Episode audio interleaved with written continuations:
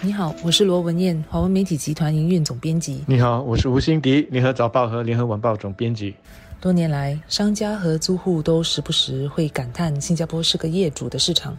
私人业主在制定租金、租金结构和租约条款方面都有很大的权利，零售租户没有太多的商讨余地，特别是比较小的零售租户。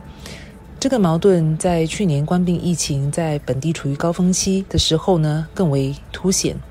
当时新加坡进入阻断措施，多数商家都没有办法营业，商业活动暂停至少两个多月。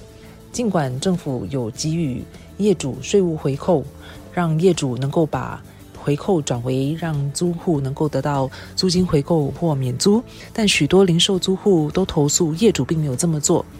在零售业几乎没有营业额的情况下，还要租户还租金，让租户都觉得很不公平。在这个背景下，去年由业主、租户、学术界和业界人士组成的公平租约临时委员会制定了一套行为准则，目的在于让私人业主和租户之间的利益比较平衡。委员会在上个星期五宣布了涵盖十一方面的行为准则，包括租约结构、第三方费用、业主或租户提前终止租约等等的事项。公平租约临时委员会去年。成立的时候，如文件刚才所说的是关闭疫情的高峰期间，但是零售商场的这个租户投诉说受到业主的不公平对待，确实已经有好一阵子了。这特别是在越来越多的零售商场归入了房地产投资信托基金所管理之后，我们就一直听到租户他们在投诉说，这些房地产投资信托公司呢，因为财雄势大，手头上的零售商场众多。所以在租约的这个制定跟谈判的时候呢，不只是小巫见大巫的这种不对称，它简直就像是大象和蚂蚁在谈判。而且因为房地产投资信托公司呢，他们要确保他们的这个租金回报率是在一定的水平，这样才能够吸引投资者继续的投资和持股，他们就会力求这个租金回报的最大化。但这就苦了这些小商家了。所以不少的商家就投诉说，他们辛苦赚的钱，他们怎样去动脑筋去促进他们的这个营业额，最后呢都是拿去缴租金了。因此，好一些租户就在去年的一月，也就是官病全面爆发之前，就组织了租户公平联合会。他们希望通过这个团结就是力量，能够有一个集体的声音，在面对业主的时候呢，不再势单力薄。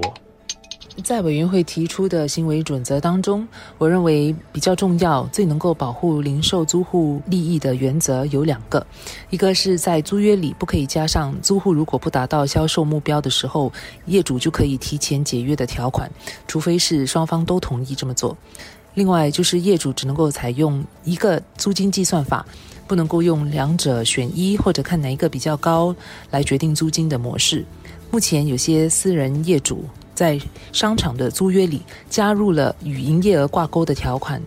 就是说基本的租约已经按市价计算了，但租户当月的营业额如果超出了事先讲好的一个水平的话，租户就得缴付额外的租金。为了确保租户没有虚报营业额，业主会规定租户提交经审计过的账目，或者甚至是要求看他每月的营业记录啊。然而，当租户的业绩情况欠佳，比方说在极端的情况下，在疫情期间阻断措施的时候，他们完全没有办法营业，完全没有收入的情况下，租户仍然得支付那个基本的租金，这对租户是不公平的。所以，委员会提出的那个新原则，将确保业主只能采用一个租金计算法，要么就完全跟营业额挂钩，不然就是一个基本的租金，业主不应该有两者兼得的那个权利。所以这次的租户守则有这样明确的规定，商会、租户还有分析师在接受我们记者的访问的时候，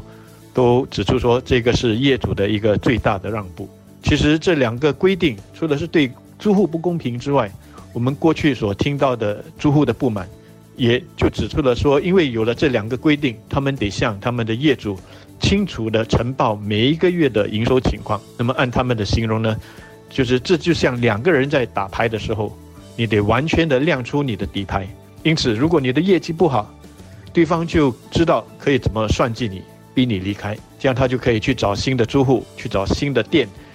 呃，能够给他带来更高的租金，带来更多的人流。那么如果你的业绩好，他们也知道说下一回调租金的时候，你的承受能力有多高，这样他就可以出一个价钱，是不会逼到你想要离开去找新的这个店铺的。当然，也有一些情况是租户的讲话权比较大的，呃，特别是对于实力和资金比较雄厚的一些国际零售租户而言呢，当业主要吸引他们入驻某个商场的时候呢，嗯，他们这些租户可能讲话权就会比较大，所以守则也需要有能够保护业主利益的一些准则，包括双方不能在租约里加入排他的条款，例如说，租户不能规定说业主不能在同一个建筑内。出租给同行，反之，业主也不能够规定租户不能够在特定的范围内开新的分店等等。新推出的行为准则未必能够马上就解决所有租户与业主之间的矛盾，但我相信能够改善目前明显倾向于私人业主的那个局面，让零售租户和业主之间的利益和权利都比较平衡一些。而这套行为准则也必须要制定惩罚才能有效，而它所涵盖的领域也要包括所有的呃零售业主，比如政府、私人，也包括是无论是购物中心、商业区或者祖屋区的零售业主都得遵守，这才能够有效。二零一五年，我国曾经推出不具法律约束力的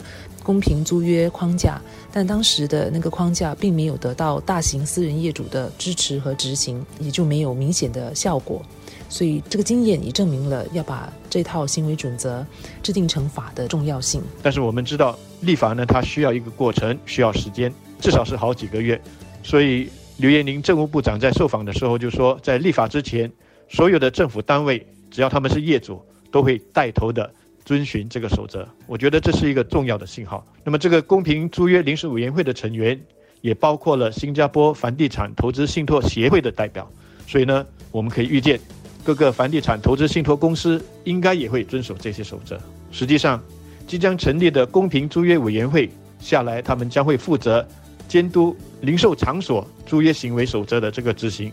并可能在必要的时候公开违反者的详情。确保业者呢严格的遵循这套守则。这次公平租约临时委员会能够在九个月内达成了一个兼顾到各方利益的共识，政府单位从中的协调和推动不在话下。但我觉得更重要的是，各利益方通过这次关闭疫情，应该深深的领悟到，大家其实都是在同一条船上的。面对电子商务的颠覆，受到打击的不只是实体店的零售商。如果业主只是单方面的想要让自己的利益最大化，不管租户的死活，那最后就是大家一起沉，一起死。